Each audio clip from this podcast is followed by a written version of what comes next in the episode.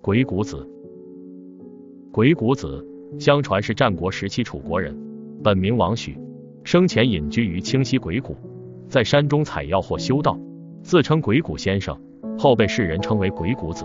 鬼谷子为纵横家所宗，生平写《鬼谷子》一书，